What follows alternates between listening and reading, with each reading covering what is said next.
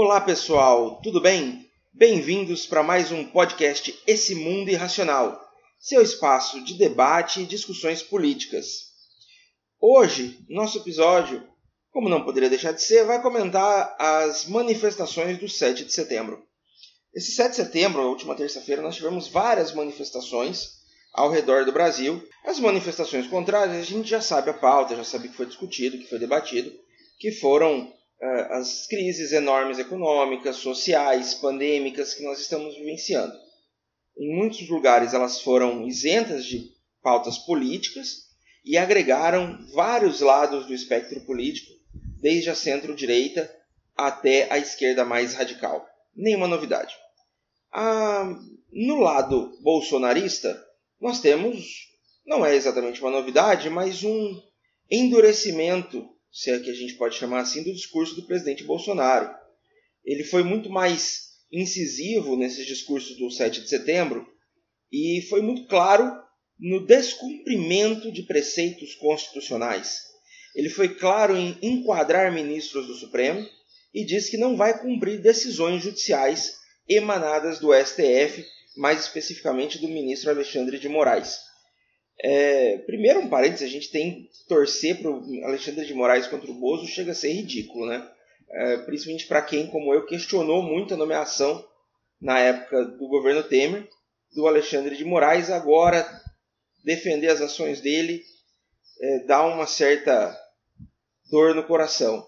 Mas ele está lá, ele está seguindo as regras democráticas, as regras do jogo, mal ou bem, ele foi escolhido para o cargo que ele ocupa e deve ser respeitado como um membro do Tribunal Superior do Brasil. E a fala do Bolsonaro, as falas, né, que ele fez uma em Brasília e outra em São Paulo, elas foram muito contundentes nesse sentido golpista, elas foram muito claras em serem antidemocráticas, e não falaram nenhum momento de crise, das crises que nós vivemos, crise econômica, crise da pandemia, crise social, ficaram focadas nesse golpismo de meia tigela. Isso foi prejudicial ao extremo para a população. É, a gente ter um presidente democraticamente eleito que questiona a eleição que o elegeu, né? quer dizer, se as eleições são fraudadas, ele não devia estar lá, ele devia abdicar do poder dele, convocar novas eleições e vamos começar tudo de novo. É, quando ele fala que ele não vai cumprir ordens judiciais, ele está rompendo com a ordem democrática. Todos estão sujeitos à lei. Todos estão sujeitos à Constituição. Ele fala em defender a Constituição, mas a verdade é que o que ele tem dito também rompe com a Constituição, né? rompe com o princípio democrático, rompe com o conceito normal de democracia que a gente precisa ter. Por essas e outras, é que a gente tem questionado a forma como esse pseudo processo democrático está se desenvolvendo no Brasil nesses anos de mandato do presidente Bolsonaro. E aí, é, talvez tenha sido uma das coisas mais emblemáticas nesse 7 de setembro.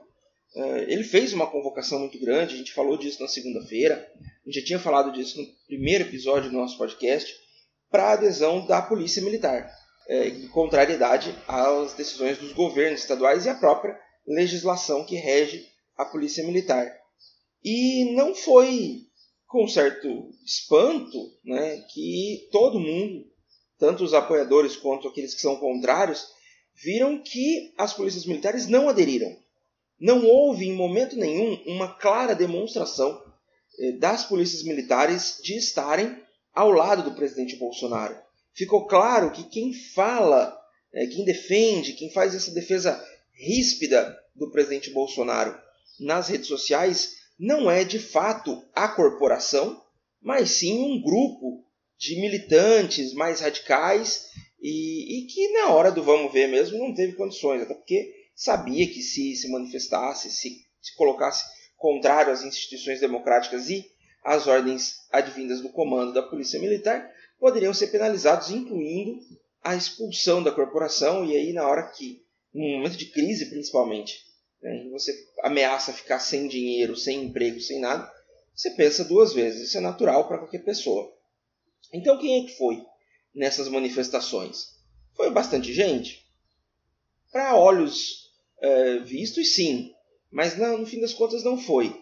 é, tanta gente quanto se esperava. Primeiro, porque quem foi são caminhoneiros, autônomos, a maioria bancados por empresários. A gente viu vídeos espalhados pelo WhatsApp aí de pessoas recebendo dinheiro para participar das manifestações. É, ou seja, não havia ali uma vinculação ou um, uma fidelidade ao ideário. O que havia, na verdade, era uma, é, um jogo de interesses e um ganho financeiro. Né? Num tempo de crise, para ganhar dinheiro, para ganhar uma viagem, um passeio, ficar em hotel e carregar umas bandeiras prontas, eu não sei não, mas até acho que até eu iria. Qualquer um tá indo nessas horas. E, e aí eles acamparam lá e tal, fizeram algumas manifestações realmente, e alguns pontos têm que ser levantados. Primeiro, o pessoal acampado em Brasília, na noite de segunda-feira para terça, ele se manifestou, eles tentaram invadir a esplanada dos ministérios e tal. É, num primeiro momento, isso até causou algum espanto e algum medo no pessoal, em mim inclusive, é, houve um recuo da polícia militar. Aí a pergunta que ficou no ar era: eles recuaram por estarem a favor desse movimento ou simplesmente foi um recuo por falta de logística? É, depois veio a tropa de choque, botou todo mundo para correr, espirrou gás de pimenta em todo mundo. E aí sim, não, beleza. E a polícia, é, de um modo geral, ela está ainda dentro dos princípios democráticos, ela recua para evitar um conflito e, inclusive, é, evitar problemas, porque os caras estavam vindo de caminhão, estavam vindo, não se sabe, mas é possível que tivessem armados. A gente viu imagens de pessoas armadas nas manifestações a favor do Bolsonaro. E, e eu entendo, né? Quer dizer, policial também é gente. Policial também tem medo de morrer. No fim das contas, o que eles fizeram foi esperar reforço para ter condições de lidar melhor com a situação. Então, na verdade, o que tinha ali é, era um bando de vândalo, barderneiro, porque se realmente cumprissem as leis, como eles dizem que cumprem, cumprissem a Constituição, como eles alegam, se fossem tão legalistas como eles alegam, uh, eles tinham cumprido as determinações colocadas e, e, existem outras formas da gente fazer valer. A principal delas é, é o voto. E aí foi irônico, né, e até ridículo, de certo ponto, a gente vê o pessoal que está aí pedindo intervenção militar, exército na rua e tudo mais, correndo da polícia e reclamando da violência policial.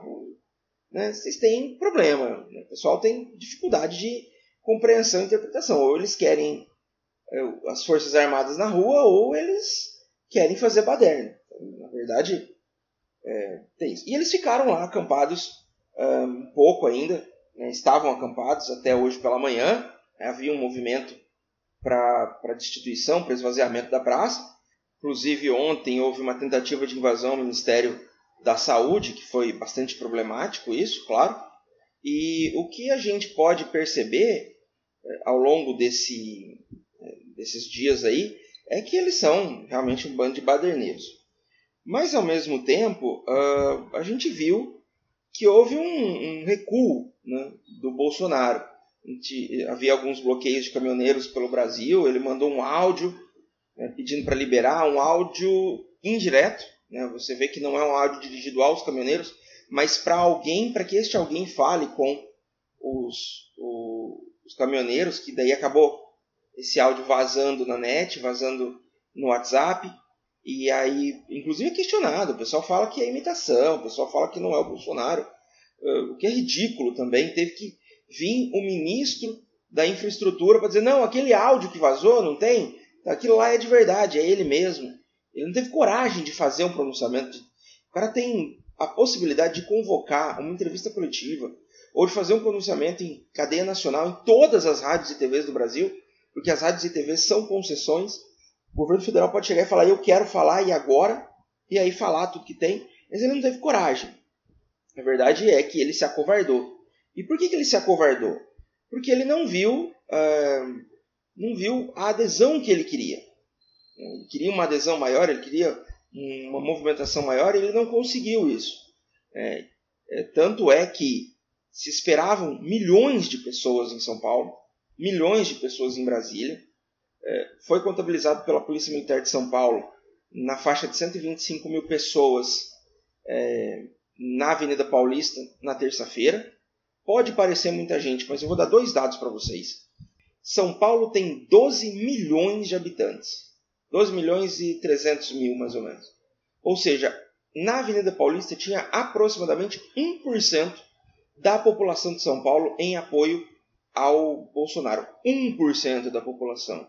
Se a gente tirar que boa parte dessa galera estava lá vinda de outras cidades do estado de São Paulo, até de outros estados, você percebe que a adesão foi mínima, foi ridícula, né? foi pífia. Para vocês terem uma ideia, o show do Queen no Rock in Rio em 85 reuniu 300 mil pessoas. O Queen faz mais sucesso do que o Bolsonaro. Isso já prova muita coisa. E, e aí ele se acovardou, inclusive hoje num, numa videochamada que ele teve, num evento online que ele teve com o presidente da China, o presidente chinês, é, ele amansou o tom, ele falou que a China é parceira e tudo e tal, porque ele realmente tinha uma ideia é, anterior que ele buscava combate, acusava a China de ser comunista, de vacina comunista, aquela coisa toda, mas agora ele volta atrás, né? ele vê que ele perde força. E é muito, muito interessante, é, é, na verdade é ridículo, né? A gente vê a forma como o, esse Zé Trovão né, se apresentou como um grande defensor do Bolsonaro, ele agiu, quer dizer, ele fez um monte de coisa, falou um monte de coisa, fez ameaças. Aí a PGR, tem que deixar isso claro, foi a Procuradoria-Geral da República, que é um órgão ligado ao Bolsonaro, com, com Augusto Aras e tal, na presidência, eles simplesmente pediram a prisão desse cara, ou seja, é, foi o próprio Ministério Público quem pediu, o Alexandre de Moraes só deferiu essa prisão, deixar isso bem claro, e é, ele fugiu. Né? O grande patriota que ficou arrotando aí é, coragem, falando que vem aqui me prender, vem. Ele chegou inclusive a soltar um vídeo falou que ele estaria na Avenida Paulista, venha pessoalmente me prender. Então, o cara estava no México. Tava não, ainda está. É, já foi localizado e estava pedindo, pelo amor de Deus, me ajudem, me ajudem motoqueiros, me ajudem caminhoneiros, o que a gente vai fazer? E pedindo ao presidente, ó, toma uma atitude aí porque eu vou ser preso. E o presidente não está nem aí para ele, porque o presidente é um covarde. O presidente está aí só para o próprio presidente, para o Bolsonaro e para os filhos dele. É, se tiver que queimar alguém, tiver que sacrificar um caminhoneiro, um deputado, é, um líder sindical, um policial militar, ele vai sacrificar. Se isso significar ele se manter no poder, ele conseguir ele não ser preso. Né? E é ridículo você ver isso. Agora, como é que as forças bolsonaristas estão perdidas. Eles não têm ideia do que vão fazer, para onde vão, não sabem se continuam tentando invadir o STF, se desocupam. O presidente não dá respaldo, o presidente foi embora, o presidente se isolou né, com o fiasco que foi. O pessoal está dizendo ah, foi um, um, uma perda total para o Bolsonaro. Aqui a gente tem que fazer um parênteses. Enquanto não houver uma, uma punição de fato, enquanto não houver é, uma, alguma ação contra o Bolsonaro nesse período, por conta dessas falas golpistas dele, e todos os juristas já falam que foi crime de responsabilidade o que ele disse, ou seja, caberia aí muito bem o impeachment, ele está ganhando. Ele pode falar o que ele quiser. É, ele perde porque ele percebe que não tem tanto apoio popular quanto ele achou que teria, mas ele ainda está ganhando do ponto de vista jurídico. E aí, só para finalizar, nosso podcast de hoje, é, tem muito a ver com o que a gente fala e talvez tenha a ver com a falta de adesão exatamente do Exército. É, a gente viu no final do ano passado matérias falando que o, o governo federal tinha gasto milhões com picanha, com cerveja, é, com compras de coquetel de camarão, vinho, com não sei quantos milhões para é, é, compra de leite condensado, né? foram comprados 700 mil quilos de picanha, 800 mil cervejas, né? picanhas a quase 90 reais o quilo, né? lata de leite condensado a 162 reais cada uma, né? foram comprados milhares né? de, de caixas de leite condensado, de latas de leite condensado para o exército. E aí começou a pipocar eh, de ontem para hoje eh, matérias do jornal Metrópolis ainda do mês passado, do finalzinho de agosto, em que os quartéis estão desabastecidos, está faltando comida nos quartéis do Exército. A inflação, a crise, né? a culpa, na verdade, é essa. A culpa, na verdade, é de má gestão, claro. Faltou botar o dinheiro, o dinheiro que seria para o Exército, foi, que já foi superfaturado, foi roubado né, em licitações fraudulentas, E o resultado está aí. Soldados trabalhando meio expediente para poder almoçar em casa, porque não tem comida nos quartéis. E isso prova é, como que esse governo está preocupado né, com os seus principais apoiadores, que seriam os soldados. Ele vive falando de meu exército, o exército dele está passando fome hoje nos quartéis. Então a gente não sabe dizer até quando e até que, até que maneira Bolsonaro defende esse, esse meu exército dele. E isso é muito emblemático, isso é muito irônico, você mostra bem como é esse governo bolsonarista, mostra como é que esse governo age é, dentro desse preceito dele de é, autocracia, né, de governo de um só. E a gente espera aí os desdobramentos, espera que o Arthur Lira tome uma decisão e de, reflita e decida é, pôr em prática logo os impeachments. Né? As movimentações estão aí, dia 12 tem mais uma manifestação contrária ao Bolsonaro, a gente retorna na segunda-feira falando sobre isso também. E muito obrigado pela audiência. Força para todo mundo nesse momento que a gente está precisando tudo. E fora Bolsonaro. Nos vemos na próxima segunda-feira. Obrigado e até mais.